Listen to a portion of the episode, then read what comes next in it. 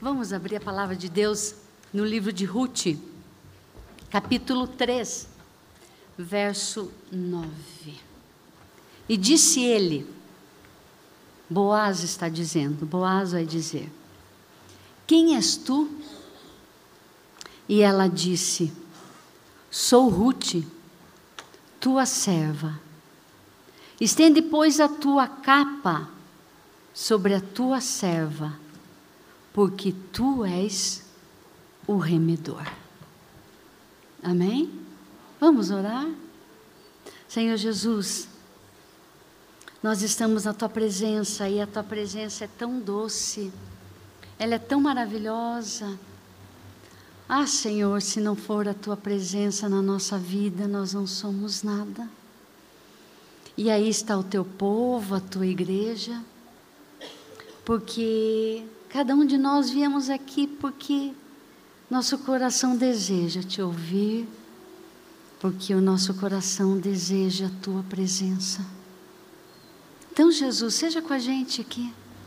Venha, o Senhor já estava aqui antes mesmo de nós chegarmos. E que o Senhor estenda as suas mãos, a sua capa, a sua aba sobre cada um de nós e nos abençoe, porque precisamos. Em teu nome nós te pedimos. Amém. Amém. Amém. Pode sentar, meus amores. O livro de Ruth é uma perfeita história de amor. Não, melhor ainda. O livro de Ruth é uma perfeita história de remissão, de resgate. Esse livro conta a história de uma família marcada por morte, viuvez, fome, pobreza e mudanças. Os primeiros versos desse, desse livro começam com fome, três funerais e despedida. Mas ele não termina assim. Não é dessa forma que o livro termina, porque ele termina com um novo recomeço. Esse livro termina com uma página virada, com uma nova história. História que a gente olha e pensa, não tem nada para viver. Nada. Uma, uma história que a terra diz acabou. Ponto final.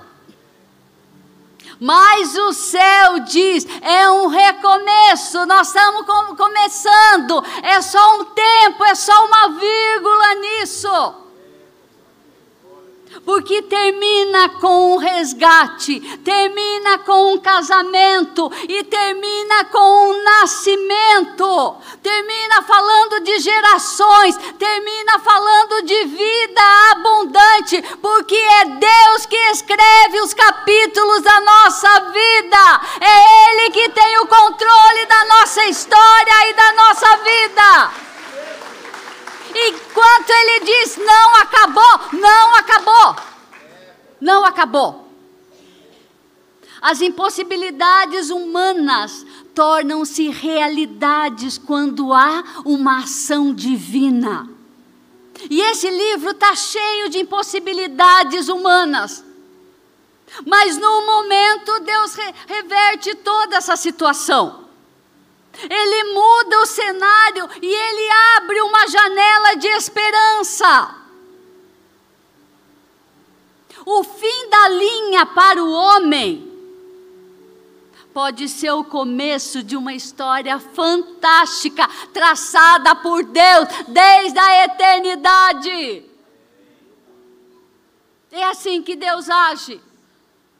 E na mente de Deus, Noemi e Ruth não terminariam abandonadas, mas abençoadas.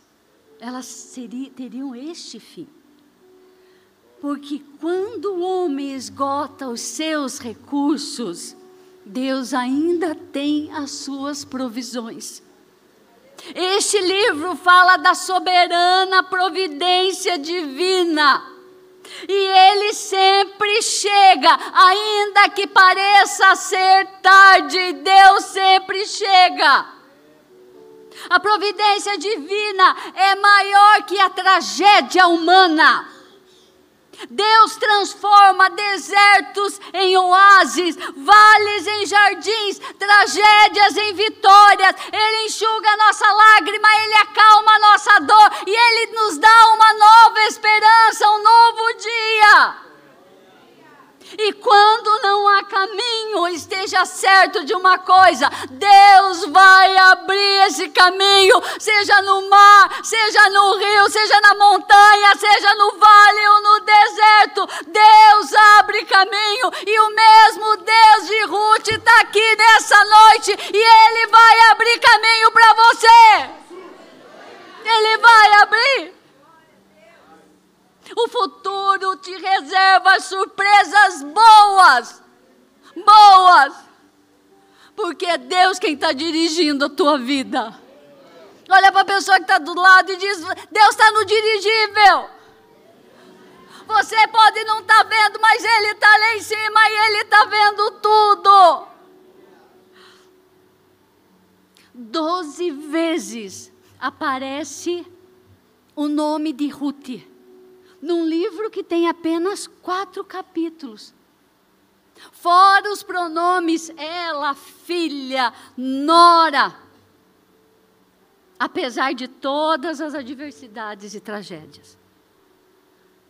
Eu penso que Deus quer falar algo para a gente a respeito disso.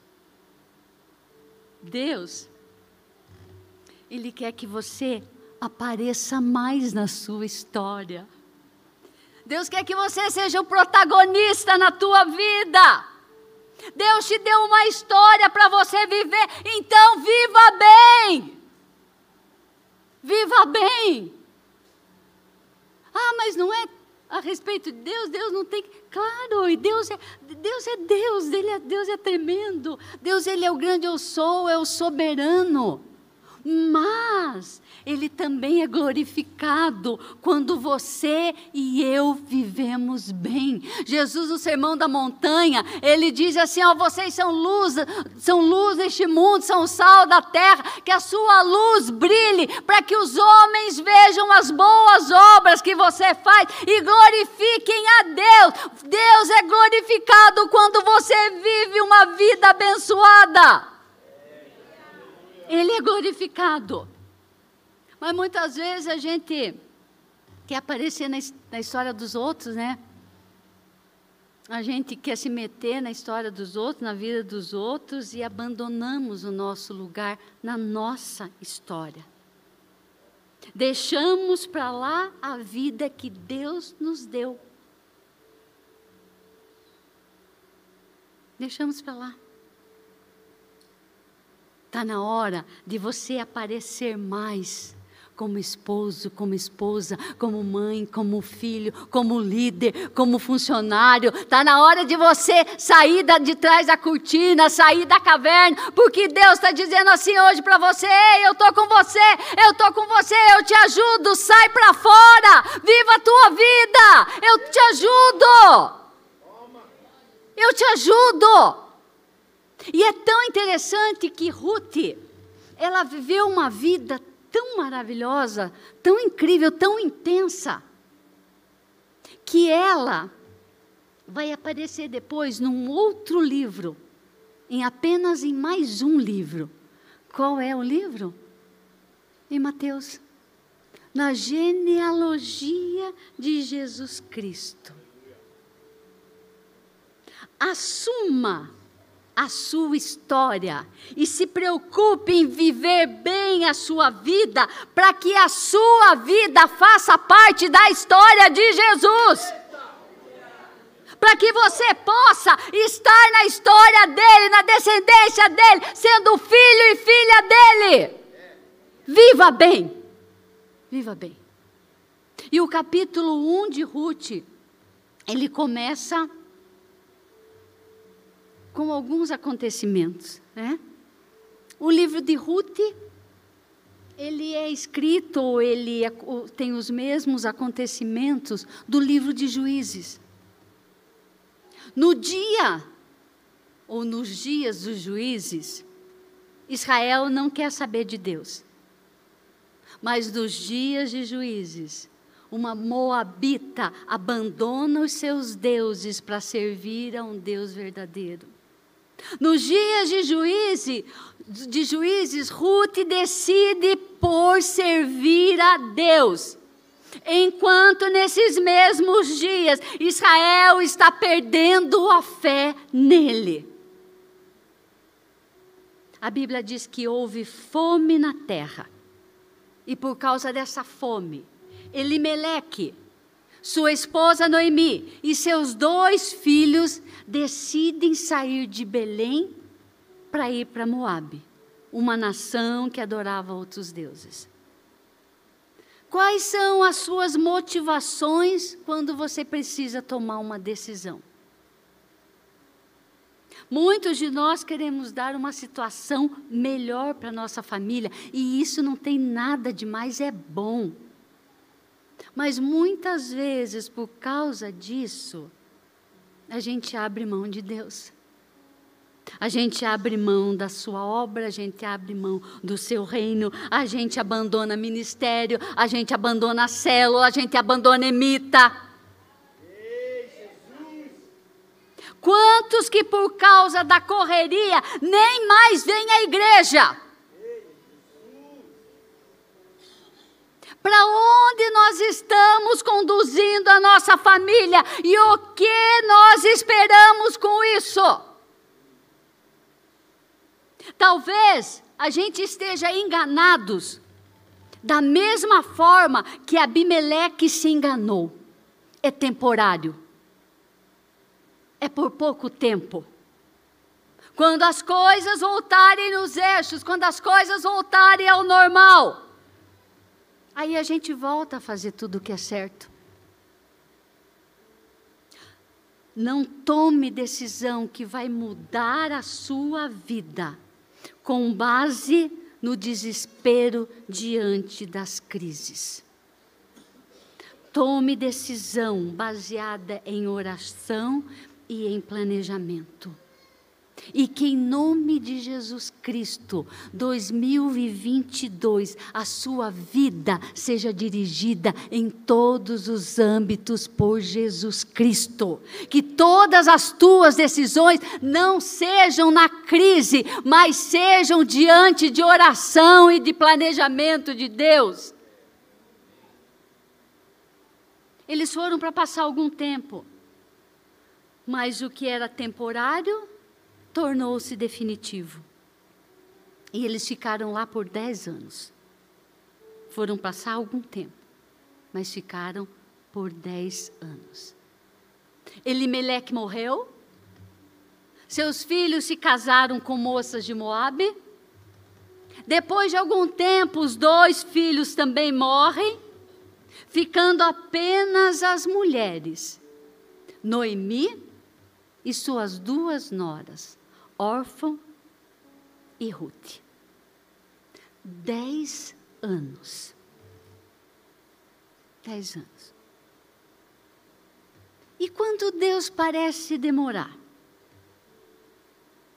Como entender o poder de Deus quando o sofrimento é grande? Como reconhecer o amor de Deus se na hora da angústia ele parece demorar para nos socorrer? Esse foi o drama vivido por Noemi e por Ruth, 40, 20, 10 anos. 10 anos.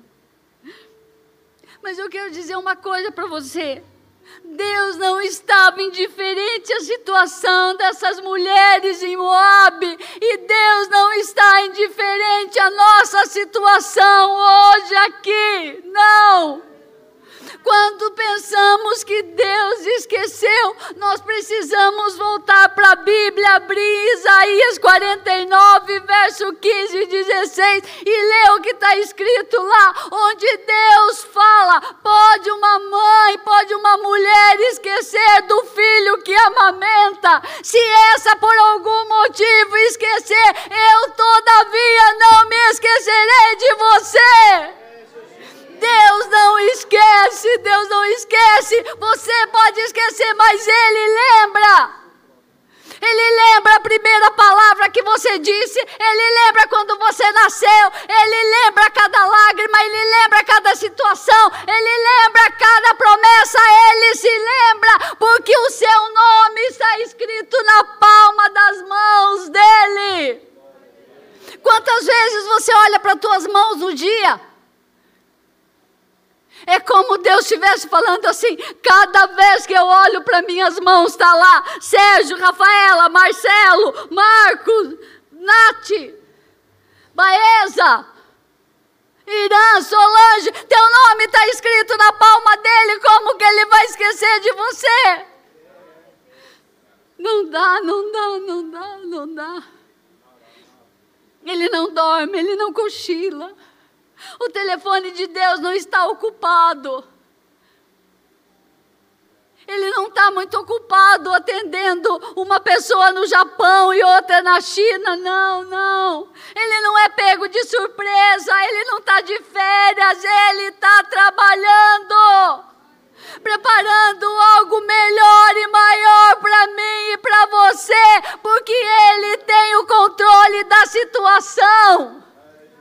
Ele não perdeu o controle. Ele não chega atrasado. Ele não chega atrasado para você. E ele não chegou atrasado para aquelas mulheres. O socorro veio na hora oportuna. As lutas da vida, elas não, elas não duram a vida inteira elas têm data, elas têm prazo de validade, elas passam. Por isso, não monte acampamento nas lutas. Não monte uma tenda nas dificuldades, saia de lá rapidinho. Porque Deus está trabalhando por nós. E Deus vem ao nosso encontro, e Deus nos aponta, nos apresenta um remidor quando a força do homem acaba e começa o poder de Deus, ele nos apresenta um remidor. A esperança, a esperança, a esperança. O jogo não acabou. O jogo não acabou. Fala para a pessoa que está do teu lado, o jogo não acabou. A esperança. A esperança. O remidor está a caminho. Deus está se movendo. Deus está se movendo. E no capítulo, no verso 6 do primeiro capítulo, diz então que para mim é o começo da virada. É o começo de coisas novas. A Bíblia diz que Deus visitou Belém. Noemi recebe boas notícias. Deus vem ao auxílio, ao socorro do seu povo. E receba essa palavra. Receba esta palavra. Deus hoje vem ao teu auxílio. Deus vem hoje ao teu auxílio. Ele vem se movendo, ele vem visitando, assim como ele visitou Belém. Ele está aqui nessa noite, ele vem ao nosso auxílio. E Noemi então decide voltar para Belém.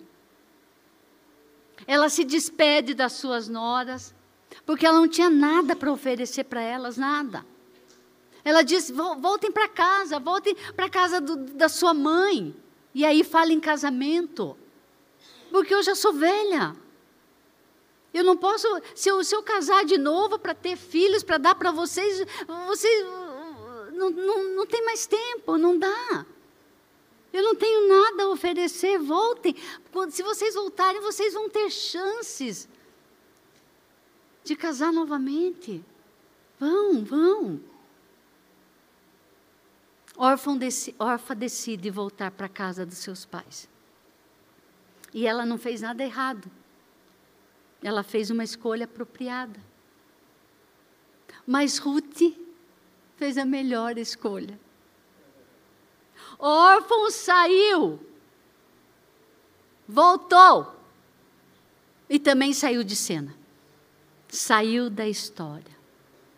Você sabia que as nossas escolhas falam muito sobre quem nós somos? Precisamos cuidar delas. Precisamos cuidar dela. E Noemi olha para Ruth e diz: Vai você também. Vai com seus pais, volte para o seu povo, para os seus deuses. E Ruth faz uma declaração de amor e de aliança que nos deixa de boca aberta. Ela faz uma declaração à sua sogra, ao seu povo, ao povo da sua sogra e a Deus. Está lá no capítulo 16 do verso 1. Dá para colocar para nós? Disse, porém, Ruth: Não insista para que eu te deixe, e não me, não me obrigue a não te seguir, porque aonde você for, eu irei. Onde quer que você pousar, ali pousarei eu. O teu Deus, o teu povo é o meu povo, e o teu Deus é o meu Deus. Esse texto, de Ruth é, é tão maravilhoso que ele é até cantado em casamento. Lembra, amor, quantas vezes a gente cantou esse, esse, esse, esse trecho nos casamentos que nós já fizemos por aí? É, se usa muito, se usa muito. Mas ela faz declarações tão maravilhosas. Primeiro para sua sogra. Ela segue a sua sogra. Noemi leva Ruth onde Deus está se movendo. Noemi leva Ruth onde teria recurso, onde teria alimento. E eu vou dizer uma coisa para você: decida a quem você vai seguir. Porque o destino pode ser Moabe ou pode ser Belém, a casa de pão. Decida quem você vai seguir. Porque tudo depende de quem está na direção. Moabe ou Belém? Ou Belém. É importante estar ligado a alguém que tenha uma percepção espiritual maior que você para poder direcioná-lo rumo à bênção, como fez Noemi para Ruth. Decida a quem você vai seguir. Noemi e Ruth desfazem o mito de que o relacionamento entre sogra e nora é tenso. Ela seguiu sua sogra na dificuldade e não deixou-a, não a desprezou quando teve um marido rico. Porque uma verdadeira amizade não se desfaz na adversidade e nem se enfraquece na prosperidade. Ruth faz uma aliança com o povo de Deus. Ruth está assumindo uma nova identidade uma nova identidade. Ela quer fazer parte do povo de Deus de Israel. De Israel. Quero dizer uma coisa para você. É pouco provável dizermos que temos aliança com Deus se não tivermos comunhão com a igreja e com os irmãos. Ruth fez uma aliança com o povo de Deus. E Ruth faz uma aliança com Deus. Ruth está tá fazendo uma confissão de fé. Se fosse hoje, Ruth dizia: Eu aceito, eu aceito, eu quero. O teu Deus será o meu Deus. Eu quero, eu aceito, eu, eu quero servi-lo, eu quero adorá-lo, eu quero, eu quero segui-lo, eu quero isto. Ela faz uma aliança com Deus. E Deus também faz uma, uma aliança com ela, porque Deus não nos escolhe porque somos perfeitos, mas porque Ele nos ama. Põe um versículo para mim, Deuteronômio 7, capítulo 7, versos 7 e verso 8. Deus nos ama e, ele, e essa aliança permanece firme. Olha o que Deus está falando para Israel. Não vos, Moisés está dizendo: não vos, teve não, não vos teve o Senhor afeição, nem vos escolheu, porque vocês são muito numerosos, mais do que qualquer outro povo. Porque na verdade vocês são menores do que todo o povo, do que todos os outros povos, todos os outros povos. Mas o Senhor escolheu vocês porque ele vos amava. Ai, que coisa mais linda, gente. Ele escolheu a mim e você, não porque a gente é o bambambam, bam, bam, não porque a gente é cheio de qualidade, não, mas porque Ele nos amou. 1 João 4,19 diz: Ele nos amou primeiro e por isso nós o amamos. Ele nos amou, Ele nos amou. Ele nos amou. Ruth escolhe permanecer. E há uma vaga em Belém. Mas essa vaga é só para quem permanece. Só para quem permanece. É fácil permanecer quando está tudo bem. Mas e quando as coisas ficam difíceis? Você permanece ou você vai embora? Permanecer quando as coisas não vão bem não é para qualquer um. É para os fortes. É para os fortes. O, o casamento está em crise.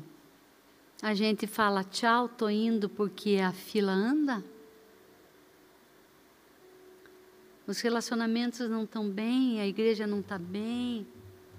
A gente fala tchau, fui. Alguma situação na empresa, não, tchau, fui. Gente, gente. Muitas vezes a gente toma decisões erradas e queremos que Deus nos, nos respalde nas nossas decisões. Não tem jeito, não tem jeito, não tem jeito. Tem gente que tem um ministério infrutífero porque não permanece Fica voando que nem abelha, de lá para cá, de cá para lá, não firma raízes. Não tem ministério. Se Deus não te mandou se mover, por favor, permaneça. Permaneça. Ruth permaneceu. Fique firme, fique firme. Não fuja do barco, não abandone um barco. Provérbios diz assim: se você se mostra fraco no dia da angústia, no dia da dificuldade, quão pequena será a sua força. Permaneça, permaneça, permaneça. Deus é com você e Ele vai dar a vitória. Permaneça, permaneça. E essas duas então chegam até Belém. E então elas precisam se manter. E elas vão, é, é, é, é o primeiro dia da colheita, e elas vão achar alguma coisa, um trabalho. Elas vão para um campo colher espigas, respigar. Né? E, havia uma, e, e havia uma lei em Levítico que dizia a respeito da providência para pobres, viúvas, necessitados e estrangeiros. O colhedor, ou o ceifeiro, ou o trabalhador ia para o campo e essa lei dizia: você que vai colher, vai deixar aquilo que caiu, a espiga que caiu no chão, e aos, arredores do campo, você não colha. Porque estas espigas são para os pobres, para as viúvas, para os necessitados e para os estrangeiros. Se deixou cair, se caiu, deixa. E Ruth então vinha atrás, ela vinha atrás, colhendo. Ela casualmente, a Bíblia diz que por um acaso ela vai no campo de Boaz. Mas, gente, para um cristão não tem coincidência. Não tem casualidade. Aliás, essa casualidade se chama Jesus Cristo, porque é algo que sai do nosso controle para ir para o controle de Deus.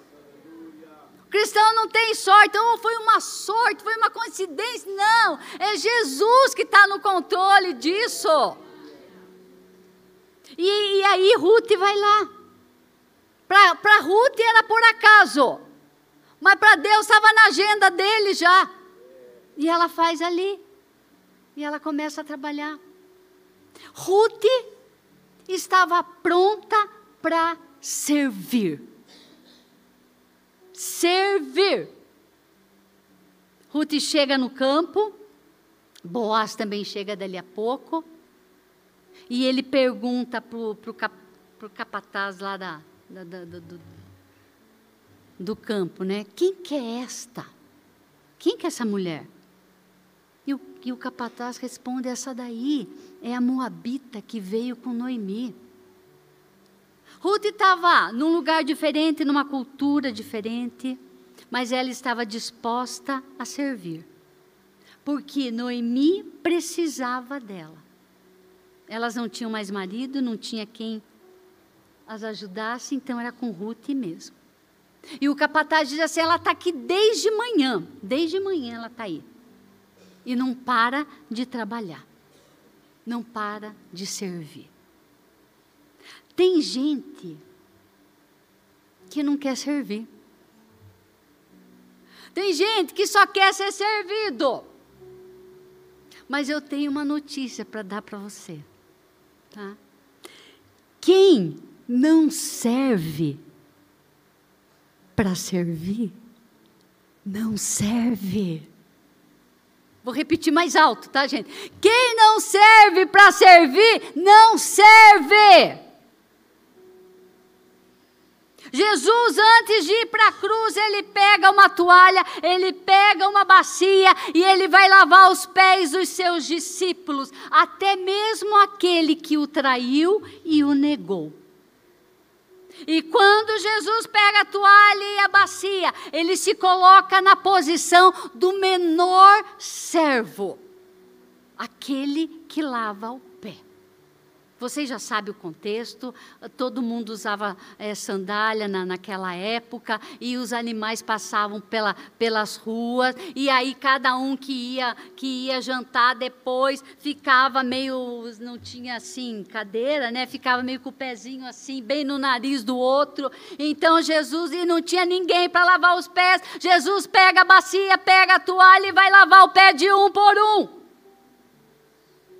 E a gente quer ser o bam bam bam. A gente quer ser o cara, a última água com gás geladinha. A gente quer ser notado, ter, a gente quer ter muitos seguidores no Instagram, mas isso não significa nada, porque tem muita gente que é aplaudido por homens e reprovado por Deus. Muita gente. A gente não quer toalha e avental, a gente quer babador e guardanapo. Me sirva, me sirva.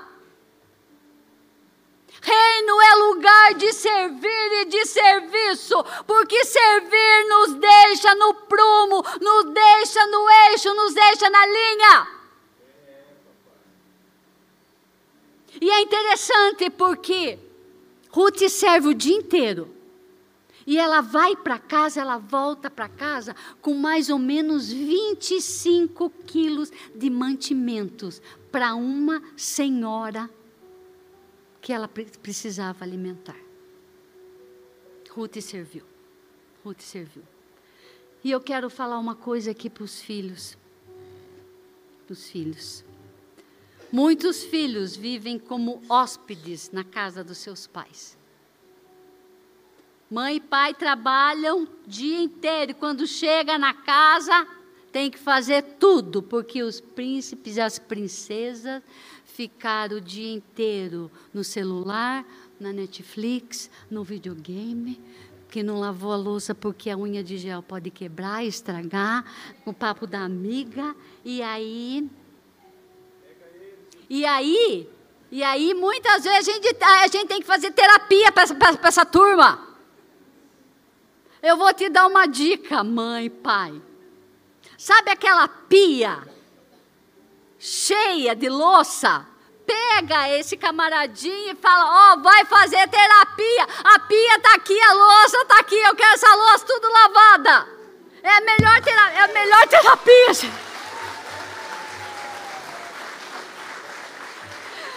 Faz terapia com ele, gente. Faz terapia, tá? Gente, essa turma está crescendo sem nenhuma responsabilidade. Sem nenhuma responsabilidade com a vida. E quando se casam, não dão conta de nada. Por isso há tanto divórcio, tanta separação. Porque não foram ensinados a serem homens e mulheres. Mas uma coisa é certa: não é a sociedade que tem esse papel, não. É o pai e é a mãe. E a gente fica com o futuro comprometido, porque muito dessa moçada, a preocupação é com o iPhone e com a roupa de marca. É.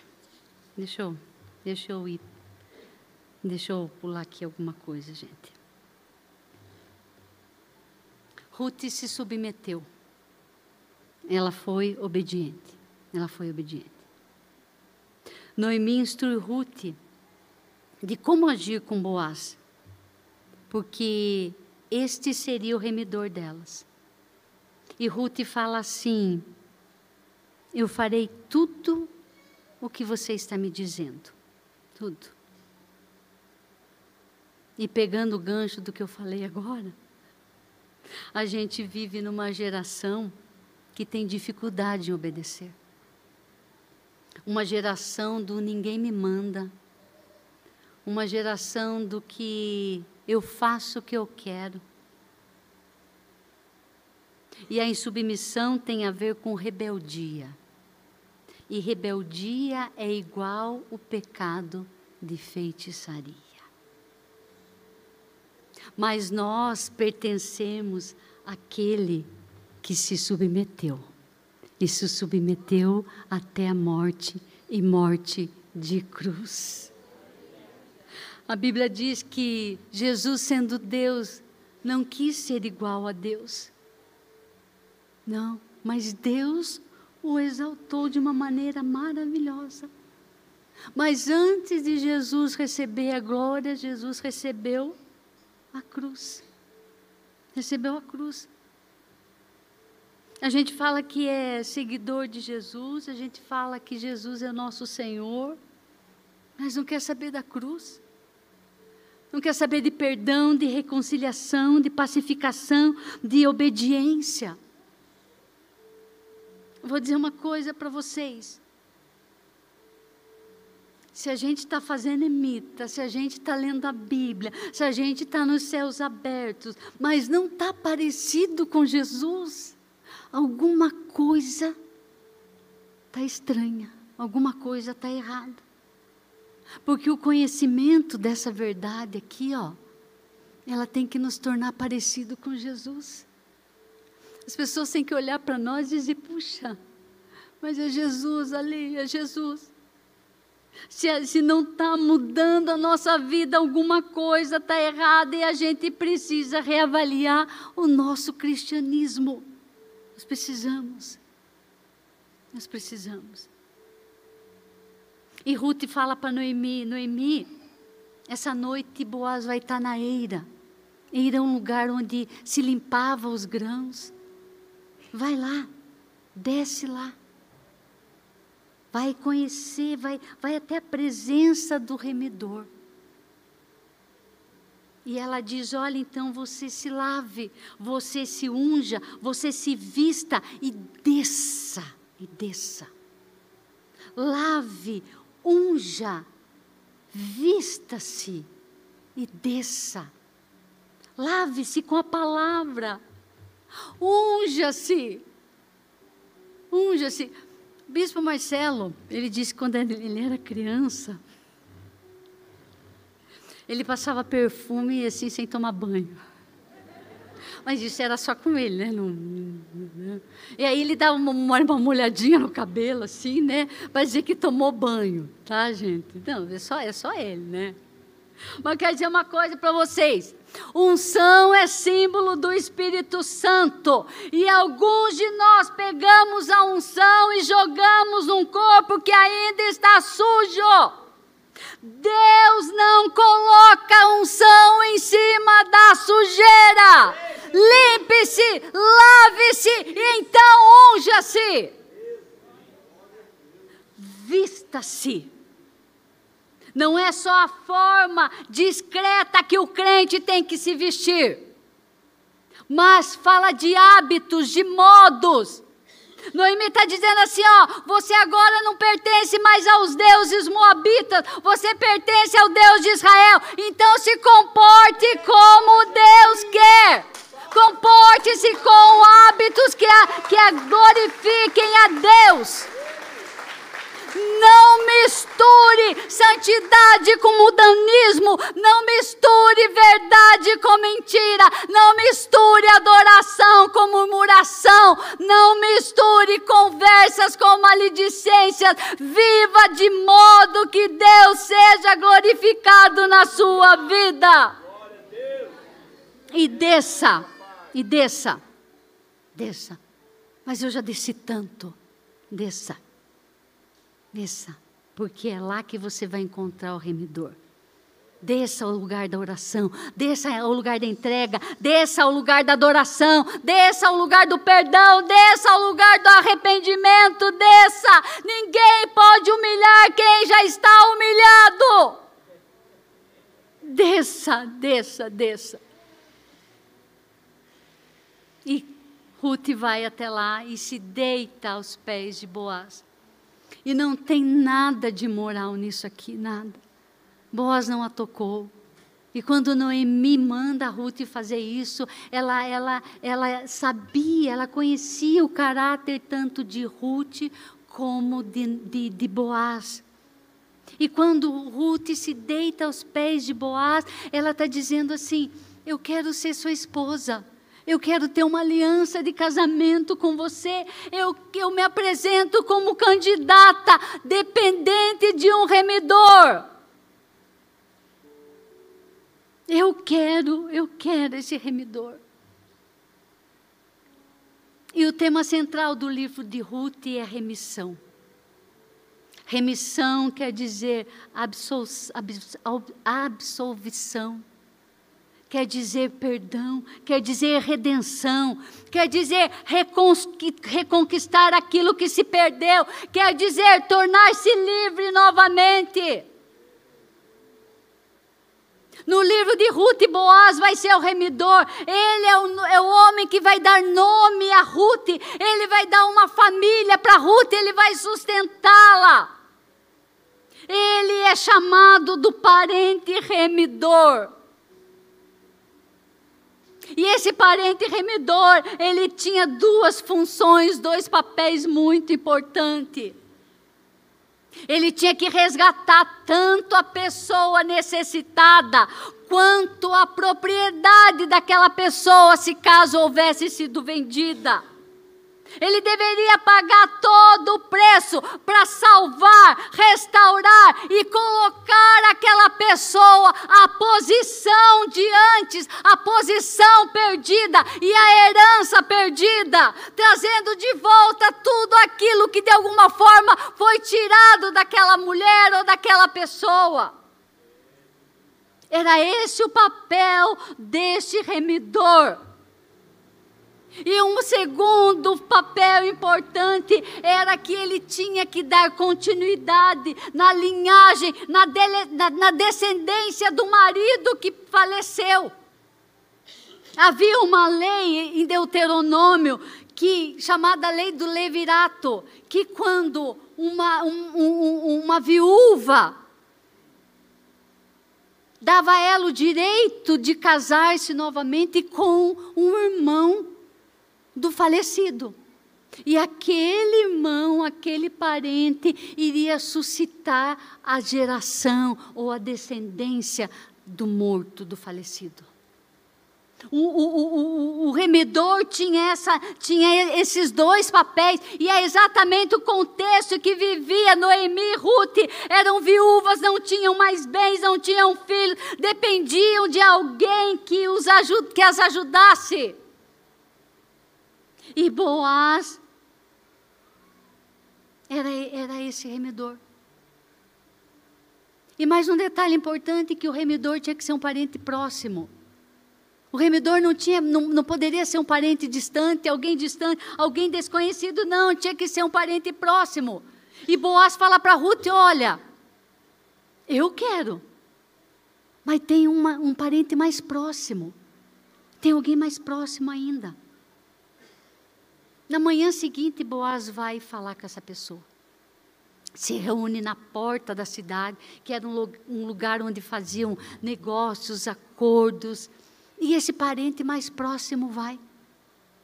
E Boaz fala para ele: Olha, a situação é essa: aqui tem Ruth, ela, ela não tem marido, ela não tem filhos, ela é viúva, ela está necessitada e ela precisa de um remidor. E você é o parente, você é o parente mais próximo. Você pode, você vai ficar com a riqueza, com as heranças, vai resgatar, mas você vai ficar com a viúva. Aí o remidor falou: Não, não, o pacote todo eu não posso ficar, né? Até as heranças sim, mas aí a herança, a viúva e a mãe do falecido é muito. Não quero. Não quero. Aí ele fala assim: assume você. Pega você isto. E era tudo que, que, o que Boaz queria, era tudo que ele queria. Boaz simplesmente preencheu todos os requisitos, era parente, tinha disposição em fazer aquilo, queria fazer aquilo e tinha dinheiro para resgatar o bem, porque resgate pressupõe um preço alto. E Boaz faz isso, e faz isso. Boaz então pega Ruth, casa com Ruth eles têm um filho chamado Obed. Obed foi avô de Davi. E a descendência deles vai até Jesus Cristo. Até Jesus Cristo. Mas e como que isso se aplica a nós? E eu estou quase terminando. No Antigo Testamento, nós não vamos encontrar o nome Jesus. Mas nós vamos encontrar Jesus em toda a história, em toda a Bíblia. Em todo o Antigo Testamento, nós vamos ver Jesus. Nós vemos Jesus quando um cordeiro foi morto lá no Gênesis e foi feito uma roupa para Adão e para Eva. Nós vemos Jesus na água que saiu da rocha. Nós vemos Jesus nos sacrifícios de Levítico. Nós vemos Jesus na serpente de bronze. Nós vemos Jesus no sacrifício de Isaac. Nós vemos Jesus nos objetos do tabernáculo. Tudo aponta para Jesus e para a cruz. Em toda a Bíblia nós vemos, Ele é o centro de toda a Bíblia. Bíblia. Se o Antigo Testamento não tivesse Jesus Cristo, seriam apenas histórias morais, histórias belas, mas sem nenhum sentido para nós. Mas a Bíblia fala de Jesus. E Boaz é um tipo, é uma figura, é um símbolo profético de Jesus, como nosso remidor, como nosso resgatador. Ele é sombra de tudo aquilo que estava por vir, a graça maravilhosa de Jesus. A palavra remidor, resgatador, no, no hebraico é Goel, Goel. E essa palavra aparece 62 vezes no Antigo Testamento, e delas, nove vezes aparece no livro de Ruth. Nove vezes. É a redenção paga pelo Goel, ele paga todo o preço que era exigido, e a responsabilidade dele era restaurar a herança da liberdade para o cativo, para o escravo, e colocá-lo ele numa posição de herança. Com a queda de Adão, o homem se tornou pecador e agora não entra mais na presença de Deus o homem então se torna condenado. Com o nosso pecado, perdemos a nossa herança e precisávamos de um remidor. Alguém que pudesse nos livrar da condição de pecado e de condenação. Nós vivíamos longe de Deus e o nosso destino era o inferno e nada poderia ser mudado. Então Deus tomou a iniciativa e nos providenciou um remidor. E este deveria ser como um de nós, o parente mais próximo. Deus tornou-se homem, nasceu como homem e se fez um de nós para poder redimir a mim e a você. A única maneira de sermos resgatados seria o próprio Deus, na figura do seu Filho Jesus Cristo, pagar a dívida que era nossa. E Jesus fez isso na cruz do Calvário. Ele quitou a nossa dívida, ele se tornou homem e morreu de morte de cruz. Jesus se tornou homem, ele se fez de carne, fez gente como eu e você. Ele se tornou homem, sendo carregado, cuidado, alimentado por mortais. Se sujeitou a obedecer às leis naturais que regem o mundo, sendo Ele o próprio Criador de tudo que existe deixou sua casa no céu, rodeados por anjos, para habitar entre os homens aqui na terra, para ser o nosso redentor. O nosso redentor. Esse Goel aponta para Jesus, o nosso amado redentor. Ele nos salvou, Ele nos resgatou, Ele nos colocou na, na posição de herança perdida. Nós não tínhamos mais nada, mas Ele nos deu tudo, tudo, tudo.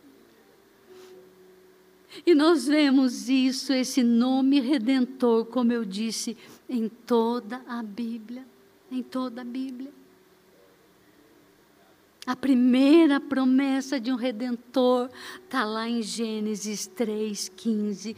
Porém, inimizade entre você e a mulher, entre a sua descendência e o seu descendente. Ela lhe ferirá a cabeça e você lhe ferirá o calcanhar.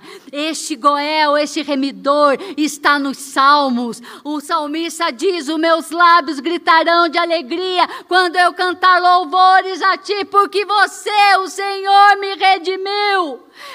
Este Goel está nos profetas. Isaías diz: Mas agora diz o Senhor, aquele que te criou e te formou, ó Israel, não temas, porque eu te resgatei, eu te chamei pelo nome, você é meu.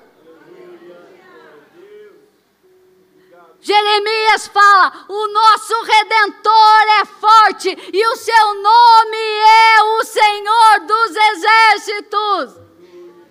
Mateus, os evangelhos, fala a respeito desse, desse remidor. Ele diz: o filho do homem veio não para ser servido, mas para servir e dar sua vida em resgates de muitos. Lucas fala: louvado seja o Senhor, o Deus de Israel, porque visitou e redimiu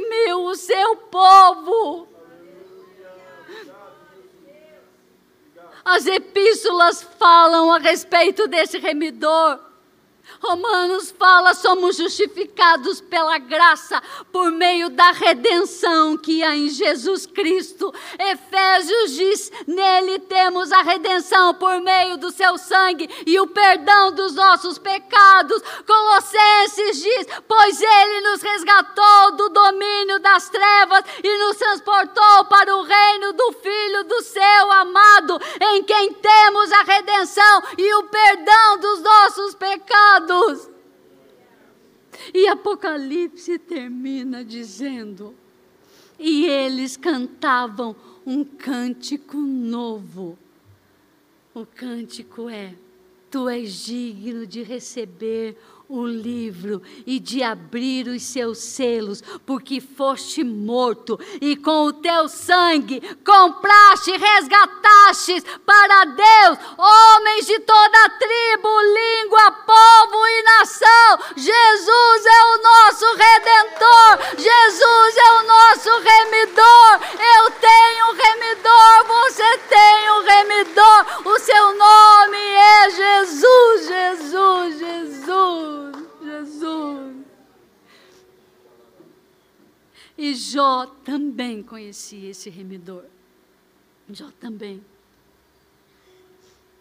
Ele diz em Jó 19, 25: Eu sei que o meu redentor vive. Eu sei que o Goel vive e ele se levantará sobre a terra. Jó estava dizendo assim: é caro, é caro, mas eu sei quem pode pagar o preço. É caro, é caro, mas eu, te, eu sei que tem alguém que pode restaurar a minha vida. É caro, é caro, mas eu tenho, eu sei, eu tenho alguém que é dono do ouro, é prata. É caro, é caro, mas eu tenho alguém que lá no futuro vai morrer na cruz do Calvário para perdoar os meus pecados, para perdoar os teus pecados. Ele é Jesus, ele pagou o preço. Talvez você esteja passando, vivendo uma situação que você diz é impossível. Ninguém pode me ajudar, ninguém pode me reconstruir, ninguém pode fazer nada. Mas o Senhor está dizendo: eu posso, eu posso. Eu posso porque eu paguei o preço. Eu posso porque eu sou o teu redentor. Eu posso porque eu tenho essa condição. Eu posso. Eu posso. Eu fiz o que precisava ser feito. Jesus pagou a nossa dívida. Jesus nos comprou para Ele. Jesus nos deu um novo nome. Nos deu uma família.